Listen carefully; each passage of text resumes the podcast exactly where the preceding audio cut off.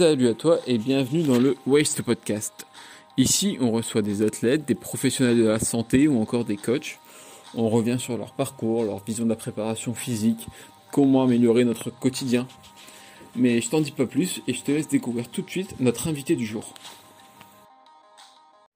Et avant de commencer ce podcast, je tiens à remercier Reborn, marque d'accessoires et de sport et de fitness 100% française. Je t'invite à aller faire un tour sur la page Instagram.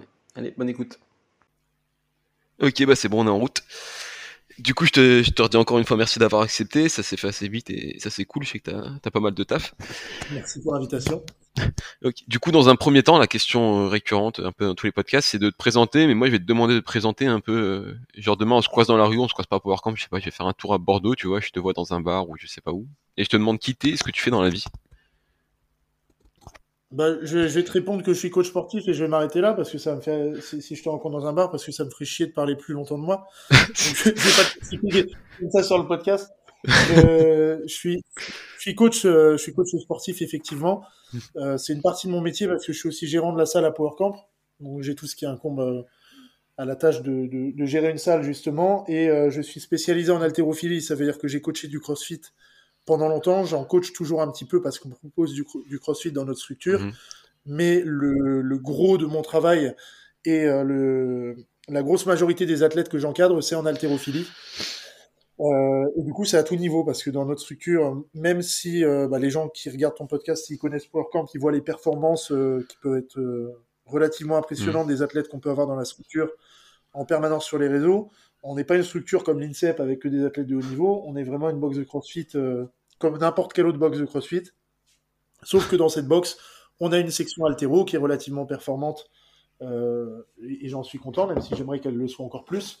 Mhm. Euh, mais c'est sûr que moi, sur mon Instagram, je mets en avant cette haltérophilie. Mais voilà, j'ai des, des athlètes qui font des compétitions internationales. J'ai Lorraine, par exemple, qui a gagné hier sa compétition en Turquie, donc top. Et j'ai des athlètes qui, en- enfin des athlètes, je sais même pas si eux se définiraient comme athlètes, mais des personnes, des adhérents euh, lambda, entre guillemets, euh, sans vouloir être déva- dévalorisant, mais dans le sens où c'est des gens euh, qui viennent juste au CrossFit pour se défouler, pour l'aspect communautaire, pour le, pour le, ludique aussi de, du sport et pour la santé, mais pas des personnes qui viennent spécialement pour la recherche de performance. Et on a tout ça du coup au, sein de la, structure. Ok, ok. Ouais, parce que c'est vrai que d'extérieur, on peut penser que PowerCamp c'est un peu élitiste, etc. Tu vois, quand.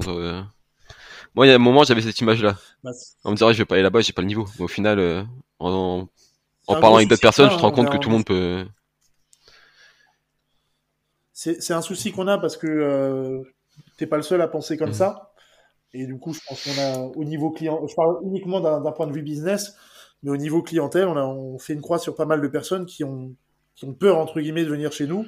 Et même l'agencement de notre structure fait que si tu as quelqu'un qui débarque pour prendre des infos sur le CrossFit, il rentre dans la salle et le premier truc qu'il voit, en fait, en tournant la tête à gauche, c'est l'accueil, en tournant la tête à droite, c'est les plateaux d'altéro avec la musique à fond et, des mecs et des filles qui soulèvent des barres qui, peuvent paraître énormes à, la plupart des personnes, donc ça peut faire un petit peu peur. Donc on essaye de bosser dessus, mais après, c'est de notre faute aussi, euh, notre faute entre guillemets, parce qu'on a fait le, choix de communiquer et de mettre en avant euh, cet aspect performance. Et du coup, euh, c'est inhérent à, à ce- cette mise en avant que euh, ça, va, ça va être un peu au détriment de, de l'aspect euh, sport santé, de l'aspect ludique et de l'aspect euh, grand public que tu peux y avoir dans- habituellement dans du crossfit. Mais après, on va pas se mentir, c'est aussi ce qui fait votre réputation, le succès, etc. Tu vois, moi, c'est. Si tu mets des mecs qui ont jamais Ah, fait c'est- d'altéro sur Insta, etc., ça, ça va moins buzzer que si tu mets Redon qui fait un snatch à 200, tu vois. C'est sûr, c'est sûr. Si je veux faire des vidéos sur YouTube ou si je veux vendre des progs, Mhm. euh, c'est mettre en avant les arrachés de redon qui vont plus me rapporter que de, que de montrer que j'ai appris à, à, à, à une, à une maman de 45 ans à faire un overhead squat avec un bâton. Ok. Du Bien coup, pour, les deux euh, soient- soient- soient bien sûr très, très louables. du coup, pour revenir sur toi, ton parcours et voir un peu comment t'en arrivé, comment t'en es en arrivé là, oula. C'est quoi, toi, ton tout premier souvenir en lien avec le sport? Euh, je, je suis né en 93 Ah ouais, pareil. et mon Pareil. premier souvenir en lien avec le sport, c'est euh, en, 80 en 97, donc euh, quand j'avais 4 ans, mon, ma première compétition de sport. Donc mes parents Ah ouais sont tous les deux ouais, mes parents sont très sportifs, ils sont multiples marathoniens tous les deux. Et euh, du coup, j'ai fait mon premier cross, euh, mon, euh, premier cross, vrai, vrai cross, je vois, avec au- une compétition fédérale quand j'avais 4 ans. Ah ouais. Tu t'en souviens un peu ou un truc comme ça. Ouais, ouais, je m'en souviens parce que c'est marquant quand même. Euh, je pense que c'était un peu traumatisant et, et euh, même si je remercie aujourd'hui mes parents de m'avoir fait faire autant de sport, évidemment, Mhm. euh, je, je pense que c'est le fait d'en avoir peut-être fait un petit peu trop quand j'étais jeune, tous ces sports-là, qui fait qu'aujourd'hui, je, ne- je ne peux plus faire de, de cardio euh, autrement que par du ludique.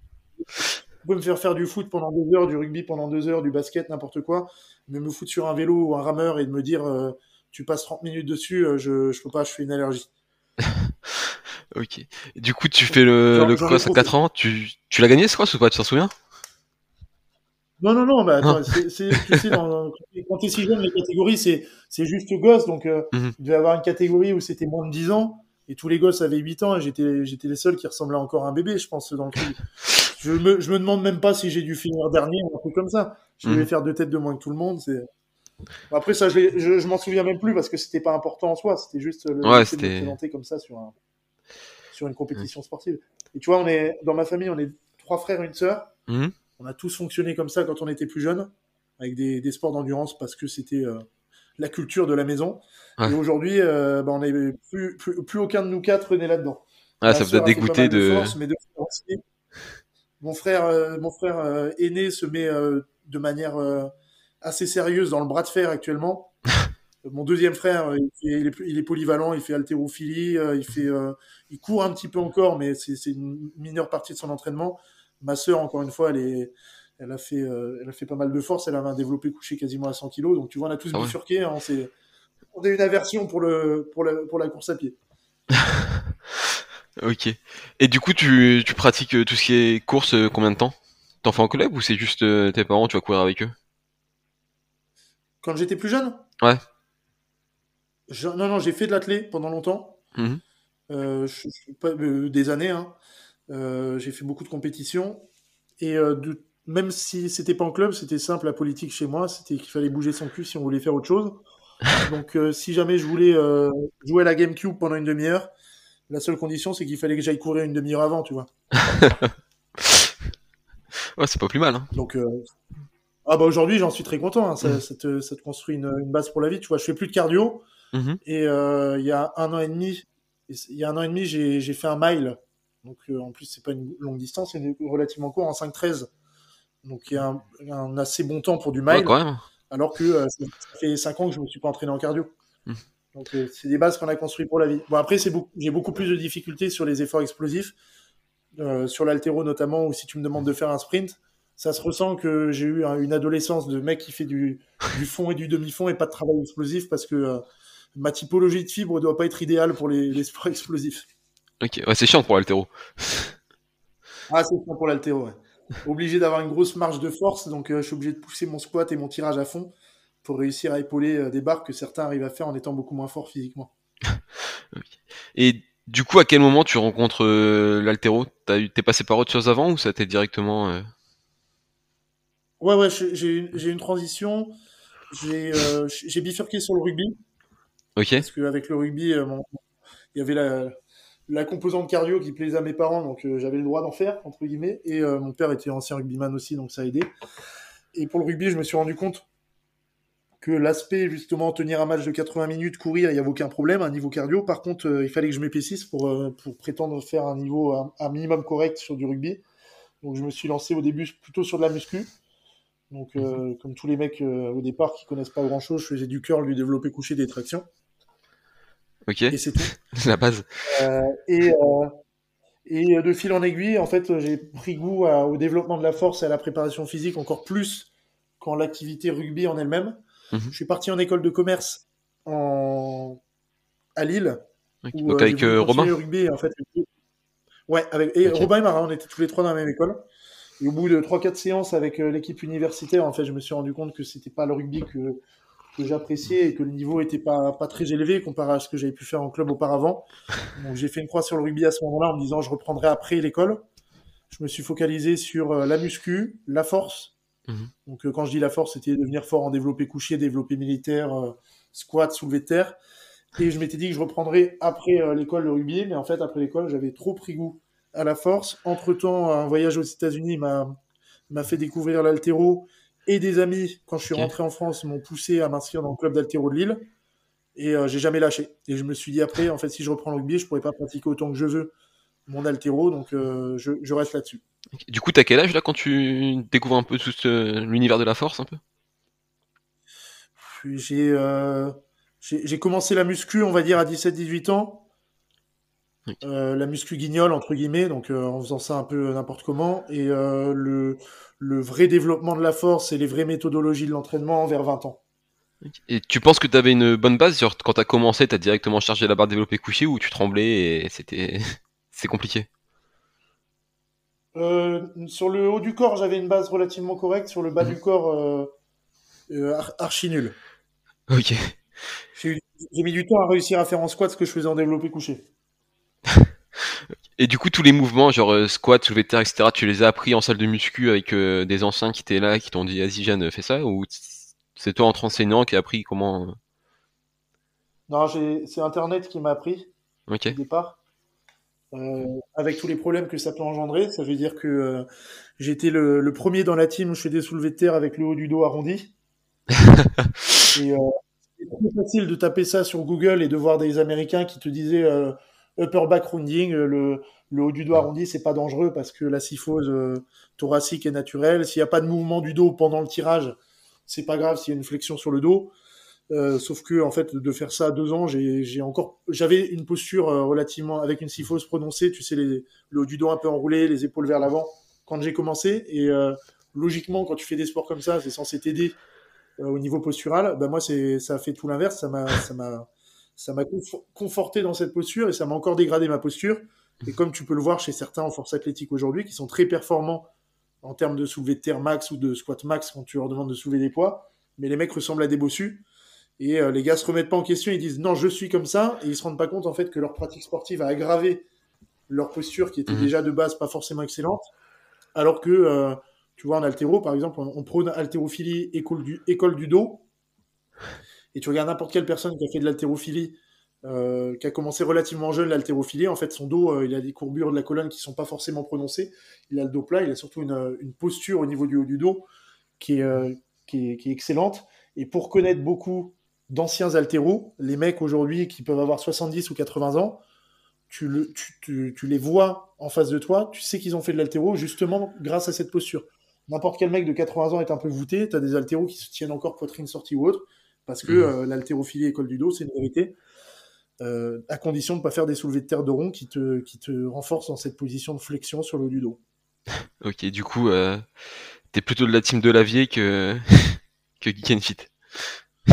Ouais, plutôt de, de la je le connais bien parce qu'il a, il, il habitait à, il habitait à côté de chez moi, donc on s'est rencontrés pas mal de fois euh, Ah, énorme. avec, avec Frédéric. Je devais l'avoir dans le Euh, podcast, mais faut, faut que je me cale. Ouais, il est compliqué, il est compliqué à attraper. euh, Ouais, et puis tu sais que t'es parti pour le 3 heures, podcast. 3 heures On et a demie, essayé tu vois. aussi, et tu vois. Ouais, ouais. Bon, après, c'est toujours, euh, c'est toujours plutôt intéressant. Il a des gros di- digressions, mais il est, Mhm. c'est quand même un mec intéressant à écouter. Ouais. Le, j'ai, eu des, enfin, j'ai pas mal de désaccords avec certains de ces trucs. Tu vois, lui, par exemple, il va te dire qu'un, athlète longiligne, Mhm. il n'est pas fait pour squatter parce que euh, ses segments fait qu'il sera, sera bien moins bon qu'un, qu'un athlète bréviligne. Ses dessins l'expliquent très bien en montrant qu'avec des longs fémurs, bah, tu te, tu te mets, euh, t'as une beaucoup plus, plus grosse portance sur le dos. Mais moi, je pense qu'il faut pas raisonner comme ça. Je pense qu'un athlète qui est longiligne, il peut faire le travail sur sa mobilité de hanche, sa mobilité de cheville. Il peut se rajouter des chaussures d'altéro. Il peut faire du travail d'ouverture thoracique pour avoir un squat qui, sera quand même propre. Tu vois, j'ai des athlètes qui font de pas loin de 2 mètres et Mhm. qui ont une position basse en squat qui est, qui est excellente parce qu'ils ont fait le boulot nécessaire sur les chevilles, sur les hanches, sur l'ouverture thoracique pour être bien placés en bas. Ouais, ça demandera Oui. juste un peu plus de temps et, et de travail, quoi. Ah voilà, on est d'accord. Tu, tu seras pas champion du monde de squat si si t'es euh, si super longiligne. Euh, comme euh, tu seras pas euh, tu seras pas en NBA si tu fais 1m55, c'est pareil, hein, c'est pareil dans tous les sports. Mais par contre, ça n'empêche pas qu'un mec qui fait 2 mètres et qui est longiligne peut progresser en squat, peut devenir plus fort en squat. Faut juste pas regarder le voisin parce que de toute façon, ça sert jamais à rien de se comparer aux autres, surtout dans des sports avec une dominante physique et où la génétique a, un- a une telle importance comme l'haltéro ou la force. Mais tu as, des progrès, tu vois. Des... J'ai un mec qui à la salle qui, qui, pensait jamais dépasser les 100 kilos en squat parce qu'il a une morpho qui est pas propice à ça.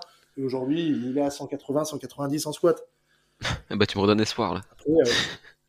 Non, mais tu as, certaines personnes qui auraient pu atteindre, s'ils avaient bossé aussi dur que lui, ils seraient peut-être à 250 au squat, c'est mhm. sûr. Mais ça n'empêche pas que tu peux devenir la meilleure version de toi-même et, progresser. Euh, et c'est pas parce que tu es longiligne que tu peux pas squatter barre haute. Quoi. Je suis longiligne, je mets la barre basse. Une connerie, c'est la solution de facilité. ok. Et du coup, toi, euh, tout ce qui est squat, etc., même en regardant sur YouTube, tu avais tout de suite un bon mouvement ou tu as dû retravailler plus tard pour le corriger? C'est dommage qu'on n'ait pas la vidéo. Là, je te montrerai certains de mes deadlifts. Des vidéos, euh, j'ai un deadlift à 230 je pense que tu regardes les forceux, euh, les forceux que je critique un petit peu actuellement, et mhm. ça, ressemble. Ça pareil, j'étais dans la même team. Non, non, j'avais des mouvements immenses. Comme je te dis, euh, j'ai fait partie de cette équipe justement à regarder sur Internet, euh, étant longiligne, n'ayant pas de force dans les jambes, dans les quadris, mhm. comme la plupart des athlètes longilignes. Je me suis dit, bah, je, me mets en barre basse et je squatte tout en dos. Donc effectivement, j'ai gagné instantanément en une semaine 30 kilos sur mon squat en fait, euh, je suis pas devenu plus fort, j'ai juste changé de mouvement. Et pareil sur le deadlift. quand j'ai tiré 230, euh, euh, la vidéo dont je parle, quand j'ai tiré 230 comme ça, je suis pas sûr que j'aurais pu décoller 170 avec une, une position de tirage d'épaulé, tu vois, avec la c'est même sûr. 160 en tirage d'épaulé, je les aurais pas fait.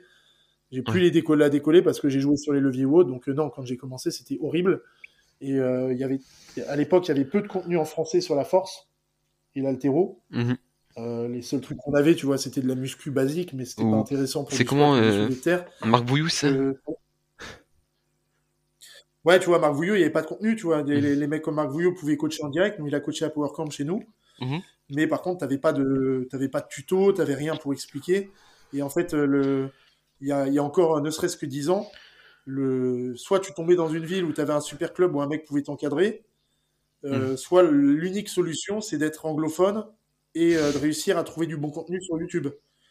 Et euh, c'est comme tout, euh, sur YouTube, tu, tu, trouves ce que tu cherches. Donc, un mec qui veut se conforter dans l'idée de squatter, de squatter tout en dos, il n'aura aucun problème en deux minutes sur YouTube de trouver trois vidéos de personnes qui disent que c'est bien de faire ça. C'est vrai. Et à l'époque, ça a été un peu comme ça pour moi. Justement, je voyais une vidéo de quelqu'un qui disait faut surtout pas arrondir le dos en deadlift. Je dis allez hop, je switch, je passe sur une autre vidéo. Et l'autre vidéo, c'était un forceux qui dit essayez de bien enrouler vos épaules vers l'avant pour gratter sur les leviers ou autres. Je dis, ah voilà, ça c'est ma cam, c'est ma vidéo, je vais m'inspirer de ça. tu vois, tu te mens vite. Tu te mens très vite à toi-même. Ouais, bah j'ai fait aussi. J'ai fait aussi. Je, je, je, le comprends, tu vois, quand un mec fait ça pour aller gagner les championnats du monde, mmh. euh, pour conserver son sponsor, pour euh, avoir des coachings derrière parce qu'il a un soulevé de terre à 300 kg alors qu'il en fait 70. Mais par contre, euh, un, mec qui fait ça de manière récréative et qui se met dans, des positions, dans les mêmes positions, euh, en fait, euh, essaye de t'éloigner peut-être un petit peu de l'aspect performance, te rapprocher du sport santé. Mm. Parce que là, tu as 20 ans, euh, tu penses comme ça, mais tu le regretteras. Ne, serait-ce que dans 10 ans, tu regretteras d'avoir pensé comme ça à cette époque. ok. Et du coup, l'altéro, ça, quand tu découvres, c'est, pareil, tu n'arrives avec aucune base ou déjà ce que tu avais développé en force t'avait permis de limiter la casse? Ah bah alors, en, en altéro, j'ai commencé euh, directement avec un coach. Ma première séance, ça a été avec un coach. Ce que ah, je recommande à tout le monde de faire, hein, de toute façon. Mhm. Un squat, un soulevé de terre, c'est relativement peu technique. Hein. Tu, tu, peux le. C'est pour ça d'ailleurs que, que la force athlétique a, a, a, comment une nouvelle renommée en ce moment fonctionne bien. C'est un peu comme le foot, tu vois. Jouer, le foot, tu peux y jouer partout. Euh, tu as un ballon, tu peux y jouer. Même si t'es pas Neymar, tu peux t'amuser. La force, c'est pareil. Par contre, euh, si tu essaies de faire un arraché tout seul dans ta salle, tu vas pas t'amuser, tu vas juste te frustrer et tu vas te dire que c'est un mouvement de merde. Alors, euh, je, recommanderais à tout le monde, pour commencer l'altéro, d'éviter de le faire juste avec des vidéos YouTube et, des, et du coaching à distance, mais plus essayer de, se, de retrouver soit une box de CrossFit, soit un club d'altéro où tu as un coach qui peut encadrer. Mmh. Donc moi, j'ai débarqué à Lille à la SPTT. J'ai été coaché euh, dès le premier jour par Mehdi Ouriza, donc, qui, était le, qui était le coach de Lille, qui est aussi le coach de l'équipe de France paralympique donc en développé couché en e-sport. Et, euh, et le, ce qui était top avec lui, c'est qu'il était là tous les soirs. Tous les soirs, il était là à l'entraînement quand je me pointais et il était dispo. Ça veut dire que chaque entraînement, il venait pas pour s'entraîner, il venait pour coacher. Donc ah, euh, un grand merci à lui d'avoir passé tout ce temps avec moi. Euh, et pour répondre à ta question, non, le, enfin, ma base de force m'a apporté, c'est sûr, parce que du coup, euh, du coup, t'es fort, tu soulèves lourd, c'est sûr. Mais euh, le jour où je suis arrivé, qu'il m'a dit, vas-y, fais un squat, j'ai fait un squat à 175 kilos. Et euh, il m'a dit, mais en fait, c'est pas un squat, ça. J'ai dit, bah ouais, mais moi, je suis longiligne, euh, je suis fort en dos, je suis fort des hanches, donc je squatte comme ça. Je me... Il me dit, non, mais ça marche pas comme ça en haltéro. Le squat, il n'y a pas de, je me mets dans la position qui me permet de soulever le plus lourd. Tu fais un squat qui te permet de soulever lourd sur l'arraché, l'épaule et jeté. Donc, tu as une position, c'est un squat barre haute. Euh, les appuis sous le bassin un peu plus larges ou un peu plus écartés en fonction de ta structure de hanche, mais euh, dans et, et cul au sol surtout. Donc euh, j'ai dit bon bah je vais réessayer de faire du haute. Je suis tombé à 145 ce jour-là, donc j'ai perdu 35 kilos spontanément sur mon max. Ben moi c'est ça aussi euh, pour. mis- euh, Ah vas-y, vas-y, excuse-moi.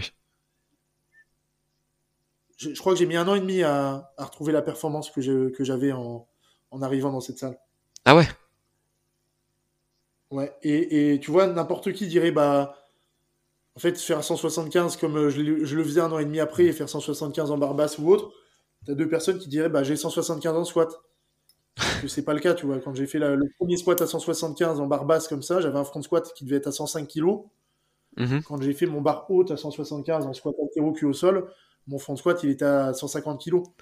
Ouais, ça fait. J'étais à des années-lumière en termes de force, en termes de, de force posturale, en termes de, de mobilité, de force sur, le, sur toute l'amplitude, un an et demi après qu'un que, an et demi avant. Sauf que dans les deux cas, bah, en fait, tu, tu, tu, tu rencontres quelqu'un dans un bar, comme tu disais en début de podcast, et bah, les deux vont te dire je squatte 175 kilos, mais en fait, c'est pas, c'est c'est un autre monde. Ouais, t'en t'en avais parlé dans la vidéo avec euh, Hugo là. Et c'est vrai que c'est. A une Ouais. différence entre faire le mouvement et optimiser les leviers quoi. Ouais, ouais, bah tu vois, c'est, j'avais pris l'exemple des élévations latérales. Mhm. Tu, tu, tu fais une élévation latérale avec le bras tendu et t'as un mec qui débarque et qui te le fait avec le bras fléchi et qui te dit bah moi je suis plus fort que toi, je soulève plus. En fait, tu- c'est pas le même mouvement là, tu fais un mouvement plus facile, normal que tu soulèves plus que moi. Pareil avec le squat, si tu changes la position de la barre ou si tu fais un deadlift en, te met, en, en écartant les pieds euh, à fond ou tu fais un bench où tu prends le- la prise la plus large possible pour réduire l'amplitude, c'est pareil. C'est sur de l'optimisation des leviers qui, qui est compréhensible euh, si ton objectif c'est gagner une compétition, il faut soulever le plus lourd possible. Mais euh, c'est plus du développement de la force. Et toi, les, les compètes d'altéro, t'en as, t'en as fait ou ça t'a jamais intéressé? Si, si, si, j'en ai fait, euh, j'en ai fait trois ans Mhm. et euh, j'en ai une euh, samedi. Ah oui, d'accord, donc c'est pas fini. Depuis, Non, je devais. Je... En fait, j'en ai pas fait en 2018 et 2019 parce que je montais euh, mon équipe et que c'était, Mhm. euh, j'étais le seul coach à la salle, donc très compliqué de coacher, de tirer en même temps. Je voulais, euh, j'avais prévu de reprendre en 2020. C'est euh, le moment d'ailleurs où j'avais les meilleures performances en altéro. Avec le Covid, on a fait saison, euh, saison creuse. L'année dernière, pareil, saison très compliquée. C'était l'année dernière, c'est la, la première saison où j'ai amené des athlètes au championnat de France. Donc je me suis plus focalisé sur leurs performances que sur les miennes. Et du coup, cette année, bah, là pour l'instant, les étoiles s'alignent et je peux tirer, donc je vais tirer à la compète samedi. Première compète depuis trois ans, j'ai la pression. Et ça se passe comment sur une compète d'altéro Moi, j'avais entendu dire que c'était beaucoup de stratégie, beaucoup de regarder les autres, voir un peu ce que eux vont faire, tout ça. C'est c'est vrai ou c'est t'es dans ta bulle et tu sais ce que t'as à faire quoi? Alors ça, ça- alors, ça dépend de la compétition et ça dépend de l'enjeu. Sachant que dans tous les cas, quand tu es athlète, tu es dans ta bulle et tu te concentres que sur tes barres. C'est, tout ce qui est Mhm. tactique, c'est le coach qui doit la gérer. Ok. Ça doit c'est, faut surtout pas que l'athlète ait à penser à ça. Il a déjà assez de stress avec ses barres et sa compète. C'est le coach qui doit gérer la, ta- la- la tactique, qui doit compter les barres et qui doit gérer tout l'échauffement pour que l'athlète arrive au bon moment prêt sur le plateau. Mais euh, effectivement, euh, si la, complète, la compète a un enjeu, donc je te prends l'exemple des, championnats de France, ton objectif c'est de battre de 1 kg le, deuxième si tu veux faire premier. Donc effectivement, tu dois voir tout son échauffement et tu dois gérer pour euh, te retrouver à, la fin de la compète un peu devant lui. Sachant que vu que tu as trois barres, trois essais, euh, tu, tu peux très vite perdre la main sur la tactique. Imagine que tu as un athlète euh, qui a 80 à l'arraché. Et du coup, tu te dis, bon, bah, il va faire 80, moi je vais mettre 81. Comme ça, ça va, je prends l'avance Mhm. et ça force l'athlète à, mettre plus- à mettre plus lourd. Et peu importe la barre qu'il ferait, je ferai un kilo de plus. Donc là, tu te dis, je suis bien au niveau tactique. Et en fait, l'athlète réalise son 80. Toi, tu arrives avec ton athlète, tu es confiant. Et en fait, il rate son 80, ton athlète. Donc il te reste deux barres, mais tu en as validé zéro. L'autre athlète, il lui en reste deux. Et ben, c'est l'autre qui a la main maintenant. Il a déjà validé une barre. Il va attendre de voir ce que tu fais. Donc tu vas peut-être monter bah, 82 ou 83 ou reprendre 81. Et lui, il lui restera deux barres. Et toi, par contre, il t'en restera plus qu'une derrière pour confirmer. Donc, euh, tu as un gros jeu tactique qui se fait euh, de la part des coachs D'autant plus si tu te retrouves en, compétition avec des athlètes qui ont à peu près le même niveau que toi. Mm. Puis j'imagine que si tu loupes ton premier lift sur une compète, mentalement, ça doit être dur de, se remettre dedans après. Ouais, je, c'est pas une vérité absolue, mais en tout cas c'est mon opinion. Mais le, le, plus dur de tous les tous les lifts de la compète, c'est le premier arraché. Ok, ça commence par le clean and jerk ou l'arraché ou il n'y a pas de, de vérité? L'arraché justement. L'arraché en premier? Tes trois barres à l'arraché, trois barres à l'épaulé jeté. Mhm. Et, euh, et l'arraché étant plus technique, même si tu es en forme physiquement, tu peux rater bêtement un arraché. Donc c'est pour ça que ça fait peur. Et le problème, c'est que tu as, des gens qui sont des très bons compétiteurs et d'autres qui ne le sont pas. Moi, j'ai été un bon compétiteur dans les sports qui demandaient pas mal d'agressivité. Mhm. Donc sport de combat comme la lutte, euh, des, le rugby ou autre. Par contre, euh, j'ai du mal à canaliser ça quand je fais de l'haltérophilie. Ça veut dire que j'arrivais sur le plateau et je vais essayer et, mon seul moyen en compétition de me dépasser, c'est de mettre en avant cette agressivité et c'est pas très bon pour l'arracher. Je vais me crisper, je vais tirer comme un bourrin par rapport à d'habitude et je vais tirer différemment d'habitude. j'ai jamais fait de record en compétition, par exemple. Ok. Il y a d'autres athlètes qui sont des bons compétiteurs, comme Clément chez moi, par exemple, comme Mehdi qui était chez moi, comme Redon, qui eux, mm. tous leurs records ont été réalisés en compétition, justement. Ouais, c'est vraiment. Euh, ouais, faut, faut apprendre à jouer le mental. Hein, tu vois, moi qui je suis content, je mets mes perfs à l'entraînement, je suis le champion de mon jardin à l'entraînement. Par contre, en compétition, bah, si je pour reproduire ce que je fais à l'entraînement, ça fait de moi un haltérophile qui reste très moyen. C'est ce que justement j'allais revenir. Euh, il, sert à rien. toi, tout ce qui est intégré l'équipe de France euh, pour les JO ou quoi que ce soit, tu as pensé à une époque ou ça t'a jamais Non, jamais. J'ai jamais, j'ai jamais eu le niveau et je me suis, je me suis rendu compte très vite que je l'aurais jamais. Ça se passe comment? Si, si moi demain je vais intégrer l'équipe de France Il y a du boulot, mais admettons. Euh, alors, tu ne pourras pas faire de démarche de demande ou quoi que ce soit, évidemment. Ça mhm. va dépendre de tes performances. C'est l'équipe de France qui choisira, euh, s'ils estiment que tu as du potentiel, de te faire intégrer le, d'abord peut-être un pôle, soit un Krebs euh, ou autre, ou l'équipe de France. Donc il y a plusieurs paramètres à prendre en compte. Mhm. Le premier, c'est ton âge. Parce que si tu as un super niveau mais que tu as 30 ans, c'est compliqué d'estimer que tu as un potentiel pour la suite. Et le deuxième, bah, du coup, c'est les perfs et l'évolution des perfs. Parce que si euh, l'équipe de France voit un athlète qui, euh, qui, a une fille, par exemple, une fille qui euh, tire en moins, de, en moins de 64 kg, qui arrache 85 et qui épaule jet 110 kg, donc des performances qui sont très bonnes hein, avec ces perfs qui mhm. peut gagner les championnats de France. si cette fille-là, elle garde pendant 3 ans les mêmes performances, l'équipe de France va jamais l'appeler. Ok. Moi, l'athlète que j'ai eu qui a été appelé par l'équipe de France, c'est Lorraine, récemment. Mhm. Et euh, c'est simplement parce que Lorraine, elle a commencé l'altéro assez tard. Et même si ses performances étaient peut-être un petit peu inférieures à d'autres filles qui étaient déjà en équipe de France, la différence c'est que ces filles-là étaient sur les mêmes barres depuis 3-4 ans, à très peu de variations près, alors que Lorraine, à chaque compétition, elle grappillait 1 ou 2 kilos sur son total. Sauf que euh, sur une saison, ça faisait 7-8 euh, kilos de plus sur le total. Ouais, en gros, c'est un investissement qu'ils font. Quoi. Ouais, profil intéressant, on l'appelle. Et après, ce qui s'est passé avec Lorraine aussi, c'est que euh, j'ai eu l'opportunité, vu que l'équipe de France n'a pas énormément d'athlètes et ne, mm. justement ne m'avait jamais fait de signe par rapport à, des filles comme Lorraine que j'avais chez moi, et ben on avait eu l'occasion avec un ami géorgien avec qui je bosse pas mal. Mm-hmm. Euh, il m'avait proposé pourquoi pas de naturaliser Lorraine en Géorgie, parce qu'en Géorgie, vu qu'il y a très peu de féminines, elle aurait eu sa place en équipe géorgienne pour faire des compétitions internationales. Ok. J'avais vu ça avec, euh, avec l'ancien président de la, fédération française, euh, qui euh, du coup a refusé. ça lui allait pas. Mais c'est ce qui l'a poussé à recruter Lorraine. Enfin, c'est un des trucs, hein, bien sûr, le niveau de Lorraine qui a, oui. qui a poussé. Mais ça a poussé le, le, président à, à, demander au coach mm.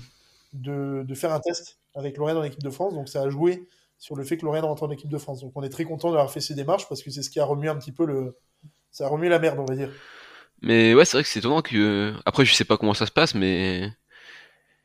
Sachant que tout ce que tu fais, par exemple, toi, pour l'haltérophilie, j'imagine qu'il y a d'autres coachs euh, qui, qui font aussi beaucoup, qui prennent pas contact avec toi, par exemple, pour te demander, t'as pas. Euh, bah, pour te demander ton avis sur tes athlètes, si, tu, si toi, tu penserais qu'il n'y en ait pas, qu'il y en ait un qui, qui aurait sa place en équipe de France, parce que je pense que eux peuvent pas voir tout le monde non plus, tu vois. Ouais, bien sûr. Après, le... c'est le boulot de leurs entraîneurs quand même. Hein. Tu vois, maintenant avec les réseaux sociaux, c'est facile de, de, repérer les potentiels. Tu... Moi qui suis pas coach en équipe de France, je pourrais te donner les noms des personnes qui, pour moi, devraient être sélectionnées. Et, Ouais. euh, et je le ferai pas parce que euh, je vais pas, je vais pas me faire des potes. Mais je pourrais te donner le nom aussi des personnes qui sont en équipe de France, qui pour moi n'ont, ont, ont- ont prouvé ces dernières années qu'ils ne feront rien et qui dev- ne devraient plus être sélectionnés. Tu Après, penses qu'il y a une part de, de copinage ou c'est? Ah, euh, c'est 100%. Il y a une Ah, grosse part de copinage. Et, et quand, quand tu viens du système associatif, que ton coach est là depuis, depuis longtemps, qu'il est connu à la Fédé, c'est plus facile. Mhm. Tu vois par exemple le club de Luxeuil, euh, qui est un gros club d'altéro, mais où c'est des jeunes qui le gèrent. Euh, ils ont le meilleur potentiel masculin en haltérophilie en France à ce jour. Ok. Et euh, il n'est pas appelé en équipe de France. C'est Benjamin Ferré. D'accord. Mais ouais, j'imagine que ça doit être la rage quand Banks, tu, quand tu sais que tu fais le taf de ton côté Ouais, et que ça désespère un peu, quoi. Ouais, après, le- il y a eu des- certains soucis à la Fédé parce que tu as, des politiques de recrutement qui sont établies, donc il n'y a pas de dire c'est bien ou c'est pas bien, c'est comme ça et puis c'est tout. Euh, si tu as des tests match, si tu performes pas sur le test match, eh ben, tu t'es pas pris. euh, sauf que le problème, c'est que tu as des athlètes qui peuvent ne pas être en forme à- sur un test match, qui peuvent être en forme la semaine d'après ou même le lendemain. Dans le cas de Banks, c'est ce qui s'est passé. hein, il n'a pas performé sur son test match, donc il n'a pas été appelé pour, la, pour les championnats d'Europe U23. Et il s'avère qu'au championnat d'Europe U23, il aurait facilement fait médaille de bronze au total. Et euh, s'il était dans un bon jour, il aurait fait l'argent. Et, le, et Ben, en l'occurrence, quand il n'a pas performé sur son test match, le lendemain, il est venu à Power Camp, il a fait la finale du Power Contest. Mhm. Et euh, il a fait des performances qui étaient remarquables. Parce que ça non plus, ça n'a pas plu, auprès de la Fédé, parce que la Fédé s'est dit c'est du foutage de gueule. Euh, sur son test match, il n'était pas à fond. Et le lendemain, en fait, vu qu'il y avait un, lot euh, et de la thune à gagner, il a performé. Alors que c'est pas ça du tout. C'est juste que bah, le, premier jour, il avait peut-être un peu plus de stress. Il n'était pas dans un bon jour. Et le lendemain, il est revenu. Et en fait, c'était un bon jour. Et puis, il y avait peut-être une ambiance qui était plus propice à la performance. Lui, il s'est pas du tout dit, euh, je vais me chier dessus. hein. Je pense qu'il aurait préféré être sélectionné pour les championnats d'Europe que de gagner euh, 300 ou 600 euros, ou je sais plus combien il a gagné sur notre finale du Power Contest. Ah bah c'est clair. On peut, Et on peut voilà, en vivre de l'altéro du- en tant qu'athlète? Ouais, il y a quelques athlètes. Il y a quelques athlètes qui en vivent en France. Ok, ouais, donc c'est pas. Donc euh, certains qui, la, la plupart, donc c'est c'est pas grâce, c'est pas grâce à l'équipe de France. Enfin, l'équipe de France évidemment fait beaucoup de choses pour les athlètes, hein, c'est eux qui financent tout pour les compétitions ou autres. Mais ceux qui en vivent, c'est, euh, des, ils sont payés soit par leur club. T'as des gros clubs qui ont pas mal de subventions de la part de la région, de la part de, de leur mairie. Euh, donc euh, certains clubs comme Saint-Maur, Neuilly, qui sont des, des clubs qui, euh, qui arrivent à professionnaliser le sport entre guillemets, même si c'est des assos, parce qu'ils arrivent à choper des grosses subventions et euh, du coup peuvent payer les athlètes. Donc euh, c'est euh, Ok. c'est totalement louable pour le- les dirigeants de ces clubs et les entraîneurs de ces clubs parce que c'est grâce à eux que certains athlètes arrivent à en vivre. Et euh, moi d'ailleurs, Lorraine et Redon, qui sont euh, la meilleure athlète féminine et le meilleur athlète masculin que j'avais chez moi, euh, tirent pour Neuilly maintenant en compétition parce que Neuilly les rémunère sur les compètes alors que moi je, je ne suis pas capable de le faire pour l'instant. Ok. Parce qu'on est, parce qu'on est une entreprise privée, qu'on est, euh, qu'on a nos fonds propres et qu'on n'a pas encore le, de quoi rémunérer les athlètes. Donc, je suis en démarche auprès euh, de la mairie, de la région, du conseil départemental, de tout, pour essayer de choper des subventions et pour moi, à mon tour, aussi pouvoir payer des athlètes euh, et pouvoir rivaliser avec ces clubs qui, euh, du coup, arrivent à recruter entre guillemets des mercenaires qui, du coup, ont un niveau qui est, qui est exceptionnel. Ouais, c'est ouf comment c'est, c'est compliqué, tout est organisé, tout est. Ah, c'est compliqué. Tu vois, par exemple, Lorraine qui allait au championnat d'Europe U23, moi, j'avais pas le droit de l'accompagner. Ah ouais? Je suis plus son coach maintenant qu'elle de France. Alors qu'au final, euh, enfin, je sais pas, mais je pense que c'est toi qui, qui l'a fait progresser, c'est peut-être même encore toi qui fais sa prog et. Le, le niveau qu'elle a actuellement, c'est le, le même niveau qu'elle avait euh, quand elle a, elle a fini de travailler avec moi et avec euh, Toko, le coach géorgien, qui l'a coaché pendant un moment. Ok. Euh, elle Après, fait un bon travail avec l'équipe de France. hein, je, je, Mhm. je pense et j'espère que, que ses performances vont, vont monter prochainement. De toute façon, les performances ne montent pas d'un coup. hein. S'ils ont fait plein de réglages sur sa technique, c'est faire un petit pas en arrière pour ensuite faire un grand pas en avant. Donc, euh, de toute façon, je souhaite que ça, hein, qu'elle arrive à performer plus Mhm. que ce qu'elle fait actuellement. Mais euh, le, le système américain est, je trouve, beaucoup mieux euh, sur la plupart des compétitions. Tu as les, les encadrants de l'équipe nationale et les coachs euh, personnels, entre guillemets, de chaque athlète Mhm. qui, qui sont là. Mais bon, ça pose un problème qui est le problème de l'argent et le problème de moyens. Et l'haltérophilie en France, c'est pas un sport qui a beaucoup de pognon. Donc euh, la FIDE doit faire des choix sur euh, les trucs euh, des trucs où elle met de l'argent et elle fait ses choix. Moi, je ferai pas les mêmes du tout. Je trouve qu'il y a des dépenses qui ne sont pas les bonnes, mais bon, c'est, j'ai pas mon mot à dire. Je suis pas élu à la Fédé. J'ai rien fait pour la fédération à part à mon petit niveau à Bordeaux. Donc je vais pas me, mettre à critiquer. Enfin, je vais pas me mettre à dire que c'est pas bien. Je vais juste dire que je suis pas d'accord avec la plupart des trucs qui sont mis en place. Après quelque part t'as rien fait pour la fédération, mais t'as quand même pas mal aidé à populariser l'altéro, etc. De par déjà l'image que tu donnes par Instagram, tout ça, je pense. Euh, les stages que tu organises même, tu vois, c'est. Ça, je pense que la Fédé, ils s'en foutent, ils s'en rendent pas trop compte parce qu'ils sont pas forcément à fond sur les réseaux. Mhm. Euh, et, peut-être aussi que le, fait que ce soit pas forcément des jeunes ou autres, ils vont pas accorder beaucoup d'importance, tu vois. Ouais. C'est euh, sûr que sur les réseaux, tu vois, PowerCamp, on est la, salle sans doute la plus suivie en altéro en France, mhm. alors qu'on n'est pas la meilleure salle d'altéro en France. On, a, on a un super matos, on a des super athlètes ou autres, mais euh, en championnat par équipe, on n'est pas en top 9, la division 1. Au, au, championnat de France, j'ai réussi à choper beaucoup de médailles avec des athlètes euh, sur les championnats de France élite, sur les seniors, mais tu as des clubs qui en chopent plus, et ces clubs-là ne sont pas mis en avant sur les réseaux, ou euh, beaucoup moins que nous, PowerCamp, donc on n'en entend pas parler, mais euh, ça reste pour moi des références de l'altéro, et, et, dans ma tête, c'est plus des références que nous, tu vois, en altéro. Je voudrais bien me considérer comme une référence en haltérophilie le jour où, au classement des médailles au championnat de France, c'est moi qui, qui sera en tête, ou alors quand on gagnera le top 9, mais pour l'instant, c'est pas le cas. Ok. Et comment tu t'es formé, toi, sur le sur l'altéro parce que j'ai l'impression qu'il y a tellement de choses, de méthodes, de... en fonction des pays, tout ça, ça. Enfin, il, y a tellement de choses à apprendre de partout, quoi. En altéro, j'ai eu, eu euh, trois coachs. Mon premier à Lille. Ensuite, j'en ai eu un à Bordeaux qui était euh, Christophe Jacquet, qui encadre toujours à la SPOM, qui euh, lui était excellent sur tout ce qui était préparation physique générale et développement de la force et développement des qualités physiques. Il est un peu moins axé technique, mais par contre, euh, il m'a apporté beaucoup sur tout ce qui était méthode de développement de la force. Et ensuite, je, quand on a ouvert PowerCamp, je me suis dit, allez, maintenant, faut, si je veux une légitimité en tant que coach, grosse connerie, faut que je me coach tout seul. Si, euh, si j'ai un coach moi-même, eh ben, c'est mon coach, c'est mon coach qui, qui passera pour le, top coach et moi plus que dalle. Alors c'était une super connerie. Et au bout d'un an et demi de stagnation, parce que je faisais que ce que je kiffais, que je me poussais pas au cul, j'ai, j'ai un ami américain qui m'a suivi pendant un an et demi. Donc Evan, un, un grand coach américain qui est sur Instagram, qui me suivait à distance, qui m'a apporté beaucoup aussi, qui m'a apporté beaucoup sur les notions techniques.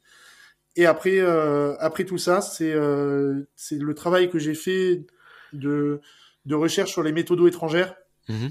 où j'ai payé un, un, membre du staff, un, coach de l'équipe Ouzbek pendant euh, 7 mois, par exemple, 6 mois ou 7 mois, pour qu'il me fasse des programmations, qu'il m'explique tout leur système. Euh, donc c'était l'enfer, hein. tu imagines envoyer de l'argent en Ouzbékistan, tu peux pas, tu peux pas faire un, il peut pas te donner son RIB, quoi. C'est des trucs euh, euh, Erico, euh, Mandaka sur Western Union et compagnie. Donc tu lui envoies le pognon en mhm. espérant que le mec euh, va pas faire, va pas te bloquer et va continuer à t'envoyer des messages après. Mais le mec a été, euh, a été génial. Il m'a apporté beaucoup plus que ce que je pouvais espérer par rapport à ce que j'ai payé. Il m'a envoyé des programmations personnalisées pendant six mois pour quatre de mes athlètes. Ah ouais. qui avaient des profils différents. Donc je vois comment ils programment en fonction des profils. Et, et moi, j'ai sorti du coup le le, la programmation qui s'appelle Ouzbek Method, où il y a un résumé justement de ce, ce truc-là. Et puis j'ai pu faire exactement pareil avec le, la méthode géorgienne, euh, grâce à mon ami géorgien aux différents stages qu'on a fait mmh. là-bas. Et euh, la méthode géorgienne, c'est de toutes les méthodes que j'ai pu découvrir en altéro, donc ouzbek, bulgare, américaine, française, géorgienne, celle que je préfère et celle dont je m'inspire le plus aujourd'hui pour mes programmes. Okay. Et justement, comment t'expliques qu'il y a autant de méthodologies en fonction des, des pays, tu vois, c'est parce qu'on pourrait penser qu'il y a une méthode, celle qui marche le mieux, donc celle que tout le monde doit faire. Mais là, chaque pays a sa manière de fonctionner. Comment ça se fait? Personne n'a trouvé la, recette encore Ou c'est en fonction des, pays, des morphologies Pour moi, euh? tu avais un grand système en altéro qui était le système soviétique. Mm-hmm. Pendant la guerre froide, le, sport, euh, c'était comme la course à, la course à, l'espace. C'était euh, une arme de propagande et une arme politique pour euh, dire que ton bloc était mieux que le bloc euh, capitaliste de l'autre côté, le bloc euh, américain, ou alors que ton bloc était mieux que le bloc communiste. et du coup, il y a des fonds énormes qui ont été débloqués en recherche et développement dans le milieu du sport, notamment dans les sports comme l'haltérophilie, où les soviétiques dominaient largement les Américains. et plus largement parce que l'haltérophilie était utilisée comme un moyen de préparation physique dans tous les autres sports, l'athlétisme, sport co et compagnie. Donc c'est le, moment où il y a eu le plus d'argent qui a été dépensé sur de la recherche dans le sport de l'haltéro, c'était les soviétiques. Donc ils ont établi un système qui était euh, hyper rodé, qui a été euh, testé, établi sur, euh, sur 12, 12, ou 16 ans, ça fait 4 ou 5 Olympiades, donc ah une durée qui est monstrueuse. Et jusqu'à une certaine époque, dans les années 80, on se disait qu'il n'y avait que ce système-là enfin que c'était le système absolu, c'est même pas que c'était le système, c'était ce qu'il fallait faire en altéro et que tu ne pouvais pas faire autrement.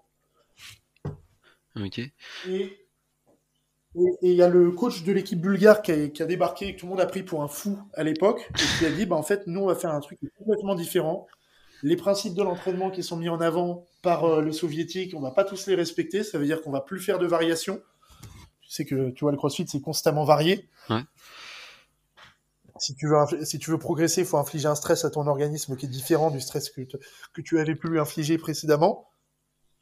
Et euh, le coach a dit non, on va pas faire ça, on va faire arracher pour les jeter front squat tous les jours. ouais, sur DRM. La variation du volume. Donc voilà, bref, en gros, il a sorti un système qui était complètement différent alors qu'on pensait que c'était pas le cas.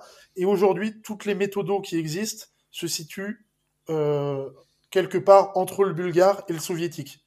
Tu as par exemple des Kazakhs qui vont être plus proches de ce que font les Bulgares, où ça va se rapprocher un peu plus de la haute intensité, très peu de variation, peu de volume. Et euh, tu as les Chinois, par exemple, qui ont une méthode qui ressemble beaucoup plus à celle des Soviétiques, simplement parce que ceux qui ont importé l'altéro en Chine étaient des coachs soviétiques à l'époque. Euh, donc euh, ça se rapproche. Et après, il y a eu quelques adaptations qui ont été faites. Je pense que, comme tu le dis, c'est en fonction des morphos. les Chinois, par exemple, qui vont bosser différemment que les, athlètes qui vont être complètement longilignes.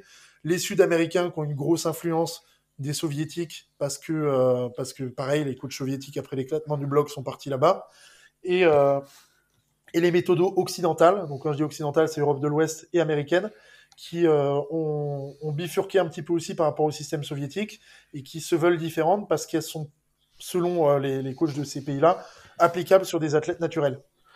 Ouais, c'est ce que j'allais dire. J'ai entendu Gundil qui disait que les cycles étaient souvent faits en fonction de, bah, en fonction de sur, quoi tu carbures euh, à ce moment-là, quoi.